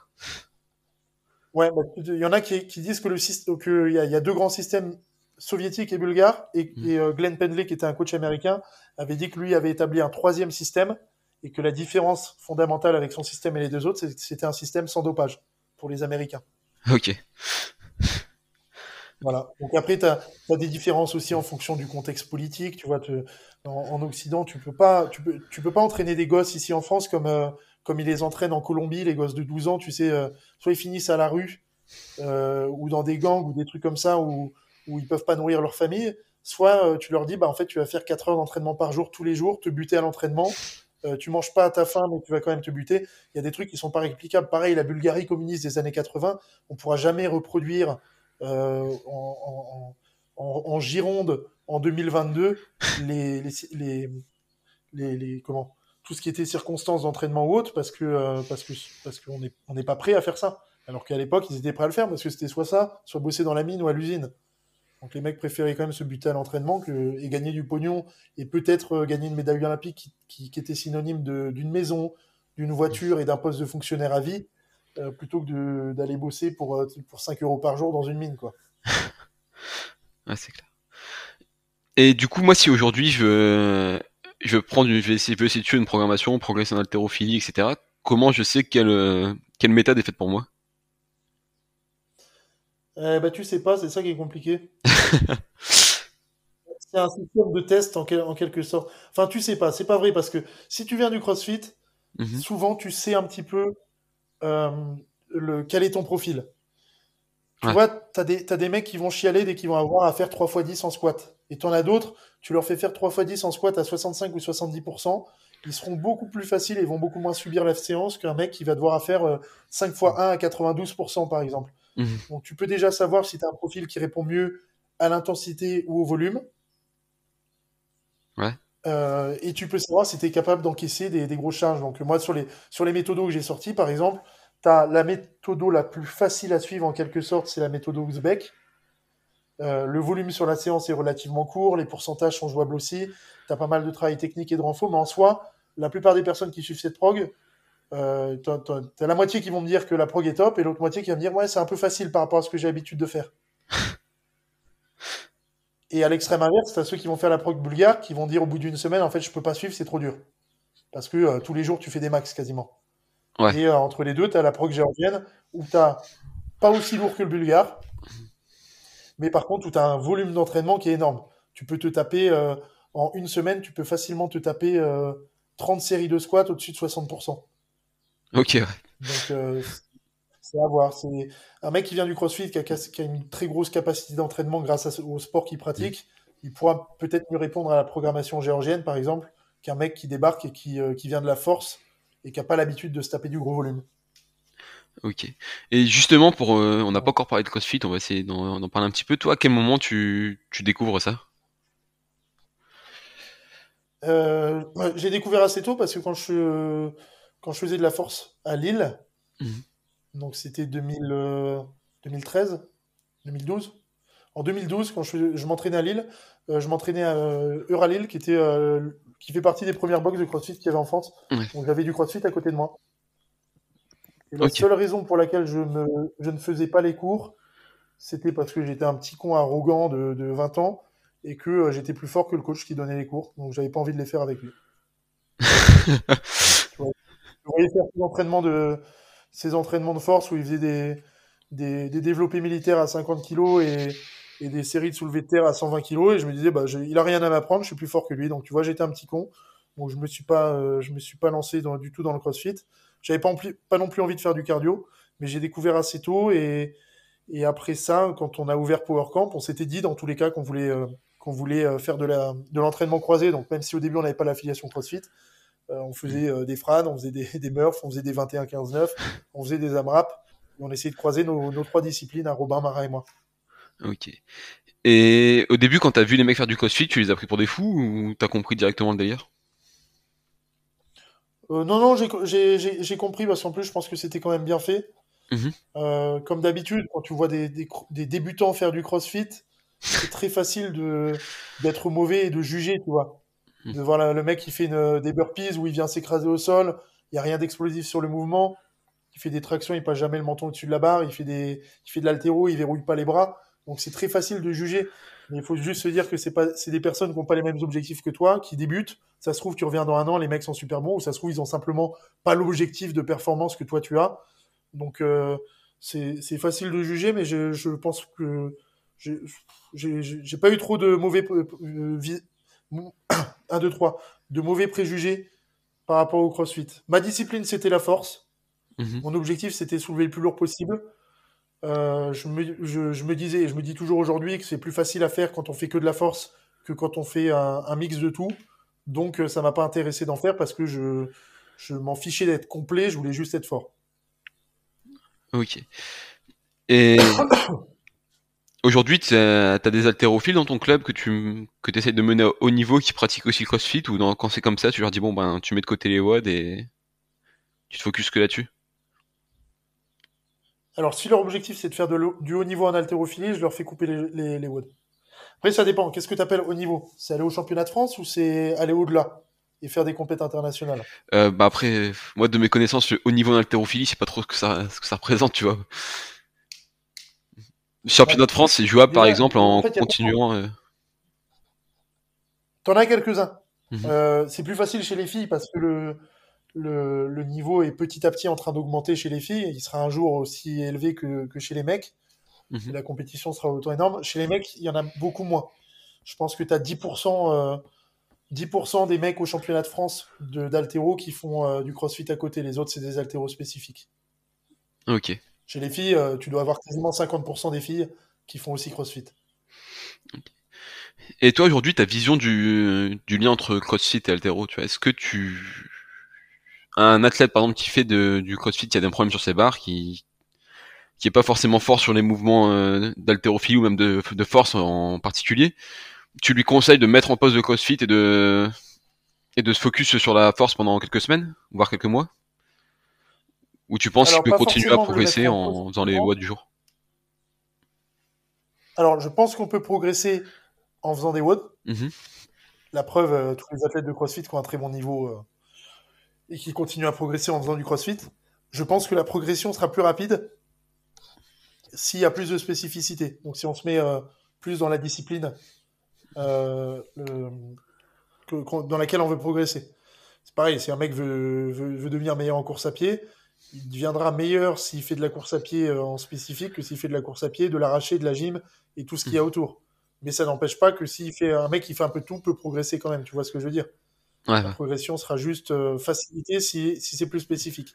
Après, je pense aussi qu'en CrossFit, tu as certains trucs qui ont plus d'interférences avec le développement de la force et de l'explosivité que d'autres. Faire par exemple du cardio zone 2, intensité légère, te foutre sur un vélo pendant 40 minutes mmh. euh, parce que euh, tu veux juste travailler de l'endurance fondamentale euh, ou autre, ça va moins nuire que de te taper un WOD avec 60 thrusters la veille d'un max en squat. Ouais. pareil, ce qui est bien en CrossFit, c'est que tout le travail de gymnastique, de renforcement pour la gymnastique donc sur le haut du corps, ça va apporter à l'haltérophilie tout ce qui est euh, travailler sur une amplitude mmh. complète de flexion d'épaule, aller chercher des, grosses amplitudes de travail, du renforcement euh, des membres supérieurs, ça, va, ça va bosser. Donc moi, je, j'oriente ceux qui, me disent je veux vraiment progresser en altéro sur le fait de dire bah, pendant un moment, tu vas couper un peu les metcon. Mmh. On va éviter la haute intensité en metcon. Par contre, tu vas pouvoir faire du cardio intensité légère, tu vas pouvoir te faire du, du, de la gym à fond pour le tour en faux du corps et de l'haltérophilie et euh, du travail de renfort, euh, squat et tirage euh, sur les membres inférieurs pour, pour progresser en haltéro. Et du coup, tu penses que dans une programmation d'une boxe classique, le mec qui fait, qui vient, qui fait pas forcément d'open, tu vois, il vient, il fait son vote du jour et il s'en va. Généralement, tu vas avoir une ou deux fois d'altéro par semaine en, skill, on va dire un skill de 10-15 minutes. Pour toi, c'est suffisant pour. Hein? Nous, c'est ce qu'on coach chez nous. Deux ou trois cours max, deux ou trois euh, skills d'altéro euh, par semaine dans le, pour ceux qui font CrossFit seulement. Et pour toi, c'est suffisant déjà pour progresser en, altéro? Jusqu'à un certain niveau, oui. À un moment, il faudra, euh, si tu as, si un palier que ça bouge plus, il faudra augmenter un peu cette fréquence. Et nous, vu qu'on a des courses P altéro dans la structure, c'est ce qui arrive souvent. Donc les personnes font uniquement, ils sont uniquement côté CrossFit, ils font les cours, donc ils ont leur skill gym, leur skill leur skill euh, altéro, ils ont leur metcon, tous les trucs. Et certains euh, commencent à stagner en altéro. Et euh, du coup, ils se mettent à faire un ou deux courses P altéro en plus dans la semaine à la place d'un ou deux WOD. Ou à l'inverse, parce que c'est possible que quelqu'un s'en foute de l'altéro ou que ce soit pas sa priorité, faire un ou deux cours de gym en plus à la place des metcon. Mais si tu veux progresser sur un truc, tu peux pas tout faire. Donc euh, il faut, faut laisser certains trucs de côté pour progresser sur d'autres. D'ailleurs, la programmation Power Camp, je sais qu'à un moment vous travaillez avec euh, Excuse My Friend, si j'ai pas de bêtises, c'est toujours le cas ou, ça, ou c'est vous qui gérez maintenant? Alors, on, travaille plus avec Excuse My French. On était très contents de ce qu'ils ont proposé. Ils ont exactement répondu à nos attentes, qui étaient de mêler du ludique pour nos adhérents et, euh, et respecter les principes de l'entraînement et avoir quand même un, un, un équilibre dans le sens où c'était pas que du ludique, c'était pas tourner la roulette en fait à chaque WOD. Il y avait une vraie cohérence sur les programmes. Euh, le seul truc, c'est que euh, Marin est très très pote avec Elodie, Elosaurus sur Instagram, ah oui. qui elle fait une prog. Vu qu'il y avait cette proximité entre les deux qui mm. sont très amis et que Marin est très ami aussi, et moi aussi d'ailleurs avec Célia Gabiani, et bah du coup on a bifurqué sur sa prog parce qu'on on s'est dit qu'on allait prendre la, la programmation de quelqu'un dont on était on était proche. Ok. Voilà, mais c'est la seule raison. Ok. Et du coup, je vais devoir te poser la question, je pense qu'on t'a posé déjà un million de fois, mais c'est quoi les erreurs les plus fréquentes que tu vois pour, euh, pour la tête de CrossFit qui s'entraîne? En altéro Ouais. Ouais, c'est vrai que je pas précisé. Alors, euh, quand tu me dis les erreurs, c'est quoi? C'est sur leur euh, comment ils structurent leur entraînement ou les erreurs techniques sur les mouvements? Sur la structure de l'entraînement. Bah, sur la structure de l'entraînement, c'est le, c'est que certains ont, ont, du mal à mettre de côté le, le CrossFit justement. Ça, ça arrivait très souvent que je m'occupe d'athlètes mmh. euh, pendant une heure en face de la technique et qu'après une heure de technique sur son clean, il aille se faire un WOD avec euh, avec 30, euh, 30 fois clean touch and go et que du coup ils désapprennent complètement parce que tu as une notion de schéma moteur. Le, le, le, fait de, de, répéter un geste te fait l'automatiser et le fait de répéter un geste qui est mauvais dégrade ta technique. Donc, euh, le, le, faire du travail technique, mais juste après te mettre à faire un truc où tu, tu désapprends en quelque sorte ce que tu viens de faire, c'est vraiment, euh, c'est vraiment à ne pas faire. Et ça arrive très souvent. Parce que je pense que les gens se posent pas trop la question.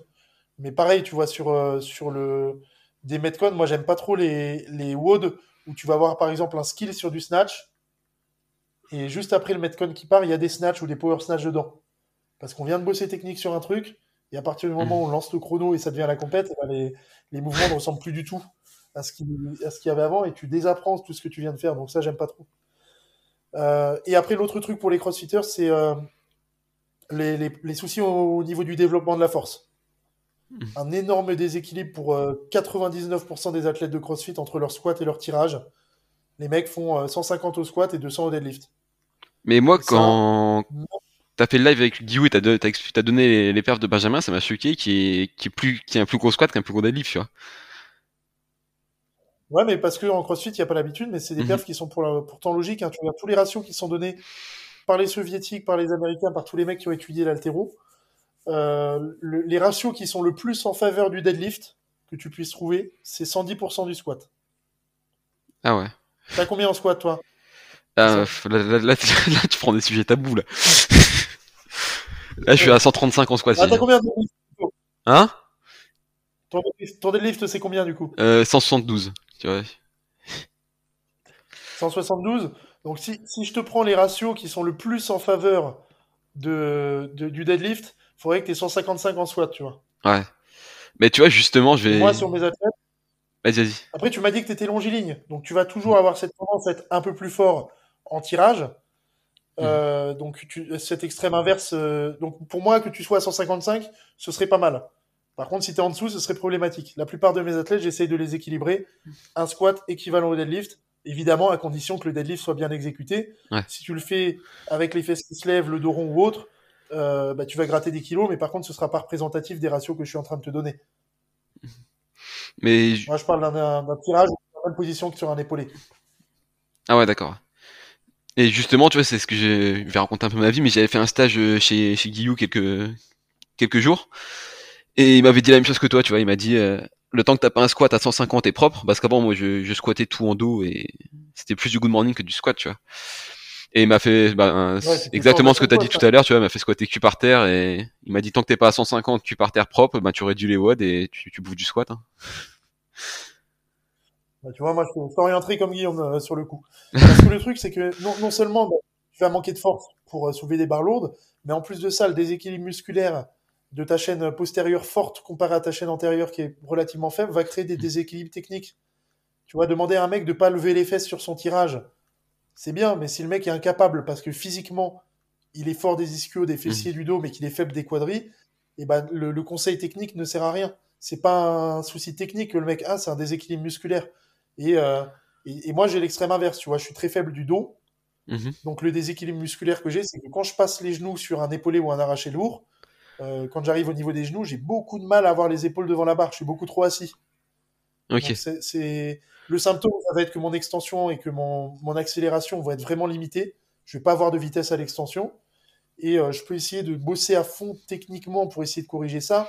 Ça marchera pas. Le seul travail que je dois faire, c'est du travail de renforcement. Donc euh, ça peut être de l'isométrie dans la position, faire des pauses par exemple dans cette position-là qui m'est qui m'est inconfortable pour la renforcer, ou alors de travailler mon dos, ma chaîne poste, pour être capable de résister, de garder les épaules devant la barre. Et toi, c'est exactement pareil, mais dans l'autre sens avec le squat. Ok. Mais ah, du coup, c'est cool, je me, je me tape un coaching. Hein? Ton clean que tu as fait avec Morgan, c'était combien? Euh, 100, c'était la barre à 100 qui m'avait bloqué depuis. Euh... Ouais, donc tu vois, 100, ça te fait. Euh... Ça te fait quoi? Ça te fait 77% de. Non, 135, tu m'as dit ton squat? Euh, ouais, ouais, mais encore, c'était. C'était pas propre, tu vois. Donc, tu vois, t'as un, un clean à 75% de ton, de ton squat. Mhm. Donc, c'est un très, très beau. C'est un, un bon ratio. T'es épaules lourds. Tu vois, des. Par rapport à ton squat. Donc, euh, tu, pourrais, tu, tu peux optimiser ta technique sur ton clean, faire beaucoup de travail technique. Mais euh, si ton squat reste à 135 kg et ton front squat est à combien? Euh, Ça fait très très longtemps que j'ai pas fait un max en front squat. Je crois que le dernier était à 112, un truc comme ça. Bah, ton front squat à 112 kg, clean à 100 kg. Si tu hmm. t'optimises techniquement et que tu deviens un virtuose technique, et eh ben au maximum t'épauleras 112. Par contre, si tu fais du développement de la force et que tu essaies de prendre en force sur les cales, là, le développement il devient illimité. Euh, je, si, si, ton front squat monte à 150 kg, même si t'as pas de de, de, de changement technique sur ton mouvement, et bah, tu, vas, tu vas prendre sur ton, sur, ton, sur ton clean à fond. Et tu vas plus prendre sur ton clean que si tu mets en place euh, un tas de travail technique, mais sans développer ta force. Ouais, bah, de toute façon, moi, c'est, c'est mon gros focus du moment, tu vois, ça fait, j'ai, j'ai réduit les WOD, maintenant je suis à, les deux, trois semaines, tu vois. Et le temps, c'est renfo et force, c'est pas, c'est pas ce que je préfère, mais bon, tant pis, quoi, il faut. Et bah, c'est nickel, on est d'accord là-dessus. Mais encore une fois, pendant longtemps, c'est moi, c'était, euh, je vois deux, trois fois par jour et, et c'est cartouche à chaque fois, sinon je suis pas content, tu vois. Ouais, mais ça, c'est. Après, c'est. C'est Robin, quand il fait des séminaires, le, le premier truc qu'il fait, c'est quels sont vos objectifs. Il différencie l'entraînement avec trois points. Il y a le, la santé, le loisir et la performance. Mhm. Et il a plein de personnes qui sont venues le voir en lui disant Ouais, euh, j'aimerais bien apprendre le muscle up. Et en fait, la personne ne sait pas faire des tractions strictes. Donc Robin lui dit Bah, en fait, euh, on, on va en parler, mais le, le gros de ton entraînement, ça va être des, des émums, du travail de renforcement. euh, même problématique que moi en altéro, mais lui sur la gym. Et en fait, il se rend compte au bout d'une semaine, la personne vient voir en disant Ah, En fait, j'aime pas ça, j'ai envie de refaire les WOD avec les autres. Robin, lui dit juste, mais en fait, c'est juste qu'on a mal établi tes objectifs. Ton objectif, n'était pas réellement d'avoir le muscle up. T'es pas prêt à mettre en place ce qu'il faut pour avoir le muscle up. Ton objectif, t'aimerais bien avoir le muscle up, comme euh, n'importe qui aimerait bien avoir un snatch à 200 kilos, mais c'est pas ton objectif premier. Ton objectif premier quand tu viens à la salle, euh, c'est pas la santé, c'est pas la performance, c'est le ludique et t'amuser avec tes amis. Et c'est pas péjoratif de dire ça. On a chacun ses objectifs. Ils sont complètement compréhensibles. On n'est pas tous, on, a- on veut pas tous devenir champion du monde. Euh, donc, euh, et c'est et c'est pas problématique, mais il faut réussir à établir ses objectifs, les mettre sur papier, et après faire les sacrifices qu'il faut sur les autres aspects de l'entraînement pour euh, atteindre ces objectifs-là. Parce que si ton objectif, c'est le loisir, la performance et la santé en même temps, il y aura un problème. Tu vas être limité. Et d'ailleurs, toi, ça t'est déjà arrivé, euh, c'est pas forcément dans le même thème, mais comme tu proposes beaucoup de e-book, enfin pas de e-book, mais de, comment dire, de, pro, de prog en ligne, etc., d'avoir des mecs qui disent qu'ils qu'ils progressent pas, soit est-ce que, et tu te rends compte que les mecs, peut-être, ils respectent pas vraiment la prog, ou euh, juste, euh, je sais pas, ils mangent pas assez, tu vois, par exemple. Je pense que ça a quand même un gros impact. ça ça, ça m'arrive tout le temps. hein. Ouais. Comme n'importe quel coach, même pas sur mes progs, mais à la salle, que j'ai des athlètes qui stagnent. Et c'est mon boulot justement de me creuser la tête pour essayer de trouver euh, comment les faire progresser. Mhm. Après la progression, plus l'athlète est bon, plus la progression est, est lente, hein, évidemment. Oui. Mais, mais évidemment, hein, je, je vends des programmations qui sont pas personnalisées, qui sont généralistes. Donc même si euh, je, je considère que plus moins tu es avancé, plus tu peux te permettre de faire des programmations comme ça. Ah bah ouais. Tu vois un mec qui a un snatch à et, en- et encore un, un mec qui a un snatch à 100 110 kilos, il n'a pas besoin d'ultra personnalisation. Mhm. L'ultra personnalisation, elle fait de, de- de tout régler au millimètre.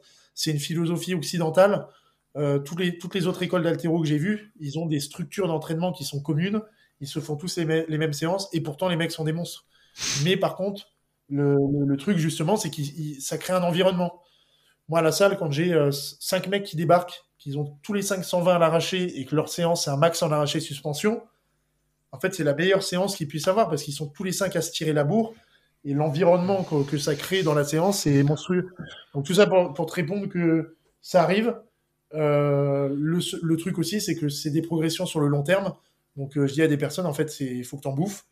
Et euh, faut que, si jamais ça marche pas sur toi, change de méthode, essaye une autre. Moi, je sais par exemple que si j'essaie de faire une prog bulgare, je sais même pas que je vais stagner, c'est que je vais régresser. Tellement ça va me surentraîner.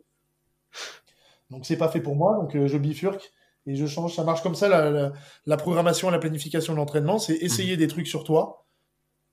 Parce que ton, ton, ton pote à côté, bah, peut-être que des trucs vont fonctionner sur lui. J'ai euh, la même prog de squat qui va peut-être apporter 30 kilos à un mec, et son pote, il va prendre 0 kilos.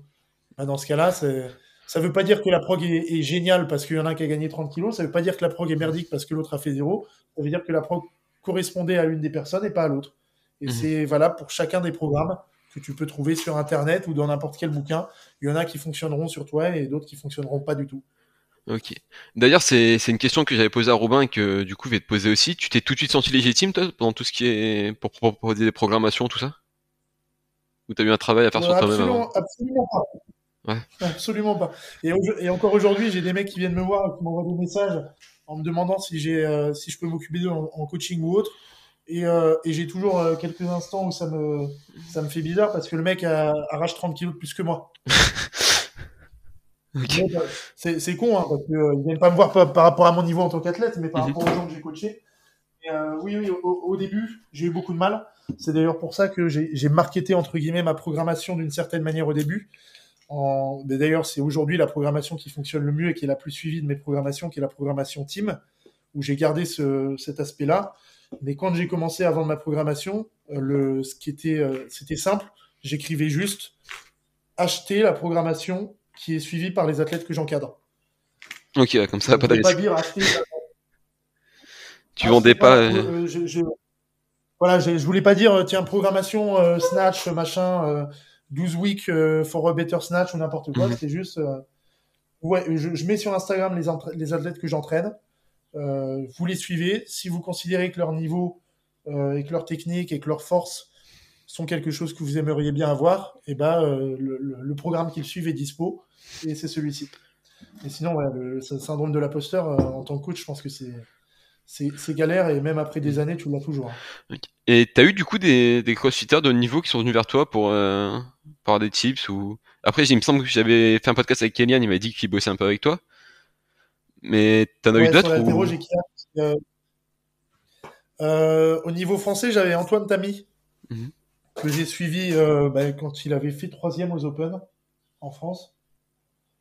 Et euh, je le suis encore aujourd'hui en altéro, sauf que lui, il a mis de côté le CrossFit depuis deux ans. la raison principale, c'était pas, c'était plus pour un burn-out du CrossFit complet, du monde du CrossFit et, et du, du, sport. En fait, je pense que c'est quelqu'un qui n'aurait pas pu pratiquer le CrossFit en loisir s'il était resté dans le CrossFit, ça, il aurait fini soit blessé, soit complètement aigri parce que c'était perforien en CrossFit. Donc, ce qui est bien sur un certain temps, vu qu'il a commencé très tôt, en plus, il y a des années, des années, il est arrivé à un moment où il, a, il a saturé un petit peu. il se faisait mal, il avait mal au genou, il se butait sur des WOD. J'ai rarement vu un mec se mettre autant d'intensité sur l'entraînement. On a passé un confinement ensemble, c'était monstrueux ce qui se mettait dans la gueule. Et euh, il a fait une petite croix dessus. Mais sinon, ouais, j'ai eu Antoine. Euh, Antoine pendant cette période-là. Ok, euh, je, je, suis pas cool, moi, pour les crossfitters. Ceux, que je récupère, même s'ils ont un bon niveau, le, premier truc que j'essaie de faire, c'est les, de, les faire devenir haltérophiles. euh, des faits bifurqués, je les, je les corromps. Le côté obscur, c'est moi, je suis pas le patine. ok, ok. Bon, bah, du coup, on va attaquer la, dernière partie du podcast. Si tu veux bien, c'est bah, des questions qui, qui reviennent tout le temps. Peut-être que tu les connais, peut-être pas, je sais pas. Allez, c'est parti. La première, c'est ton meilleur et ton pire souvenir en lien avec le sport hum, j'ai fait un podcast hier et on m'a posé une question à peu près pareille. Ah merde. Du coup, je cherche une autre réponse pour pas te donner la même. C'était avec qui? Mon pire. Hein? C'était avec euh, Strength Your Mind. C'est le nom du podcast. Ouais, si j'avais. C'est pas lié euh, du tout au c'est plus dans le, c'est le sport en général, mais euh, c'est, pas lié au CrossFit. Ok. Alors, pire souvenir, je, je pense que ce serait une blessure. Pas forcément la mienne, mais euh, là, assez, euh, assez récemment, j'ai mon frère qui a tapé une hernie discale, une grosse, grosse hernie discale, hyper invalidante et hyper, hyper algique, donc des douleurs en permanence. En gros, il a, il, a, dormi 20 minutes par nuit pendant 3 mois pour me ah donner un peu le topo et impossible de se mettre dans une position confortable. Donc la journée, c'était 100 euh, 000 pas. Euh, impossible de se poser sur une chaise, de s'allonger dans n'importe quelle position. Donc il a été opéré euh, récemment. Et ça n'a pas été évident à suivre parce que je me dis, putain, je suis coach, il y a plein de gens qui viennent vers moi pour avoir des conseils, des trucs par rapport à des blessures aussi, même si je suis pas kiné. Et moi, j'ai mon frère qui a un truc, j'arrive pas à l'aider, donc c'était pas évident. Mmh. Et je pense que de toute façon, dans le, la vie sportif, la, la blessure, ça peut c'est le pire truc que tu puisses avoir. Après, est-ce que c'est vraiment évitable? Toi, tu t'es jamais blessé, toi? Chronique, non. On va... Enfin, je me, suis fait un kyste au poignet, euh, un kyste inflammatoire euh, assez vénère qui m'a duré un an. Donc euh, tout... là, ça fait depuis le mois d'août que ça va mieux. Mais j'ai eu une année vraiment de, de merde en altéro. J'ai fait beaucoup de squats, mais par contre, arracher, épauler, jeter, c'était l'enfer. Après, je me focalisais sur mes athlètes et sur pas mal de projets pro, donc ça, ça, a été. Mais sinon, j'ai jamais eu de, gros soucis et surtout, j'ai jamais eu de, blessures qui, qui se répercutent autre part qu'à l'entraînement. Ok, ouais, c'est déjà Là, c'est complètement différent. Tu vois, mon frère, la première semaine, c'était putain, j'espère que je vais aller mieux pour pouvoir me réentraîner. Mais en fait, au bout de deux mois comme ça, il se dit je m'en fous, je m'en fous de plus jamais rentrer de ma vie, je veux juste plus avoir mal, quoi. Je veux plus avoir mal, je veux être capable de conduire ma voiture, je veux être capable de faire une nuit complète sans, sans être réveillé par, par une douleur aiguë. Euh, C'est vrai, c'est complètement différent. Et du coup, il s'en est sorti comment euh. Comment Il s'en est sorti comment, du coup Alors, il s'en est pas sorti complètement parce Ah. qu'en gros, euh, sur son, son hernie, euh, le, la protusion est, est, est- est très très costaud. Donc, euh, en gros, le liquide vient vraiment euh, taper dans le nerf, d'où les douleurs. C'est des douleurs sciatiques sur toute la jambe. Et euh, du coup, il a fait une ozonothérapie. Donc, je m'y connais pas trop. hein. donc, si, si tu as des, des gens dans le médical qui suivent le podcast, ils vont peut-être dire que j'ai une connerie. Mais je crois qu'on vient déshydrater le, le noyau du disque en injectant de, de l'ozone dedans. Ça réduit sa taille et du coup, il vient plus taper sur les, sur les terminaisons nerveuses. Ok. Seul souci, c'est que tu le déshydrates Mhm. et que euh, s'il est hydra- hydraté à l'origine, c'est qu'il y a une raison, c'est que c'est un coussin amortisseur entre les vertèbres et que du coup, euh, après, euh, après cette opération, tu n'as plus jamais la même capacité d'absorption des chocs. Donc euh, ta pratique doit changer. Tu peux plus, tu peux plus, euh, tu peux plus squatter trois fois par semaine lourd, euh, faire des deadlifts lourds. Tu es obligé de changer. Mais comme je te dis, lui au point où il en est, il s'en fout complètement. Ouais, c'est plus la Il bifurque dans une autre discipline qui est le bras de fer, où il n'aura pas de tension comme ça sur la colonne. Il va continuer de bosser ses jambes en faisant de l'unilatéral, du bel squat, des trucs. Et euh, il va arrêter de faire des squats lourds, des front squats et des deadlifts. Et sa, sa pratique va évoluer. Et la maturité, quand tu commences à dépasser 30 ans, c'est de te dire aussi que tu peux pas t'entraîner toute ta vie comme quand on a 20. Ok. Et du coup, ton, ton meilleur souvenir? Meilleur souvenir? Euh, Ça a failli être la qualif de Redon au championnat du monde, mais il a raté son jeté, ce con. Non. Je, je, je pense, parce que c'est quelque chose que j'attendais beaucoup, du coup c'est la même réponse que j'ai donnée hier, mais là en réfléchissant, j'en ai pas trouvé d'autre. Le jour où Redon a arraché 185 kilos d'éplots Mhm. à la salle, la vidéo est sur YouTube, c'est c'est quelque chose que j'attendais beaucoup, parce que euh, parce qu'il y a eu beaucoup de, de mal qui a pu être dit de certaines personnes de la Fédé à l'égard de Redon et à mon égard. Il y a très peu de, très peu de reconnaissance de la part de Fédé par rapport au retour de Redon dans la compétition. Les mecs, euh, les mecs se, se limitent euh, accuser Redon de dopage parce qu'il arrivait à revenir au niveau qu'il avait précédemment en équipe de France sans y être, euh, sans y être maintenant et en s'entraînant avec moi. Ah ouais, d'accord. beaucoup de retours de mecs qui disaient Redon Redon est dopé pour revenir à ce niveau. Et euh, on s'était donné une échéance, une séance euh, plusieurs semaines à l'avance, en se disant ce jour-là, faudra parfait. Mhm. Et Redon a tapé le record du monde à l'arraché, euh, à l'arraché en partant des plots ce jour-là. Il a pété 10 kilos son record qu'il avait fait en équipe de France. Il s'est pas fait mal. Euh, donc tout ça cumulé, euh, c'était. Et moi j'étais stressé pour la séance hein, parce que euh, une charge comme ça, tu sais que surtout pour un athlète comme Redon qui est pas très fort physiquement comparé aux charges qu'il soulève, tu peux facilement te faire mal. Euh, mais donc le, le- le- on avait trouvé ça top. Ok. Et après, euh, je pourrais te sortir des trucs bateaux aussi, hein, quand on a ouvert la salle, quand euh, la première fois qu'on s'est payé avec la salle, une connerie comme ça. Mais non, je pense que c'est plus au niveau sportif. Et mon objectif ultime, de toute façon, c'est essayer d'amener quelqu'un au jeu. Donc, euh, si, si, s'il y a- si, son, si on n'est plus aux Jeux Olympiques à partir de 2024, ce sera compliqué. Mais j'ai toujours un maigre espoir et je pense que c'est ce que j'aimerais. Avoir un mec qui, va sur un plateau des Jeux un jour, un mec ou une fille. Ok. Euh, du coup, question suivante, c'est peut-être la, plus compliquée. C'est si demain il y a un euh, CrossFit qui t'appelle, qui te demande de créer un WOD pour les games pour euh, pour tester les qualités mentales et physiques d'un athlète. Ce serait quoi le WOD de, de Louis? Ce sera pas un WOD, ce sera un max. Bah oui. Euh, ce sera un RM, Hmm. block snatch, mon mouvement préféré. Bloc J'ai jamais testé des blocs. Bloc, mais- ouais, bah, celui, celui dont je venais de parler avec Redon. Ouais. Un RM euh, arraché des parts des blocs. Parce qu'on peut soulever plus lourd du, des- des- du sol et du coup c'est plus impressionnant et c'est plus fun. ok.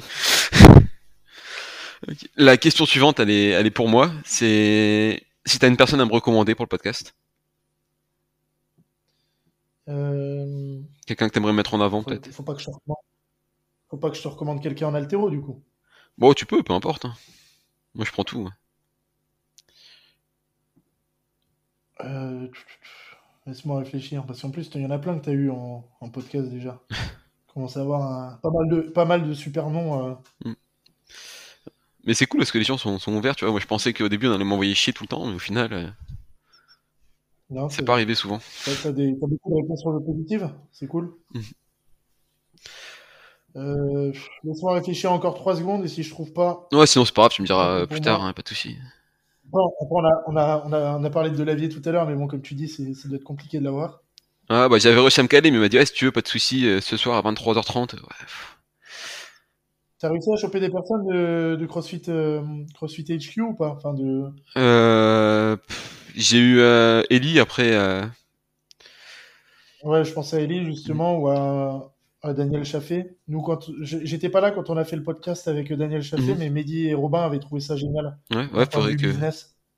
je sais plus s'il a déjà contacté ou pas, faudrait que je revoie pour relancer au pire. Et ben voilà. Mais tu vois, si, si j'avais d'autres idées, on, on les aurait fait aussi avec PowerCom, donc c'est peut-être pour ça que. Ouais, aussi.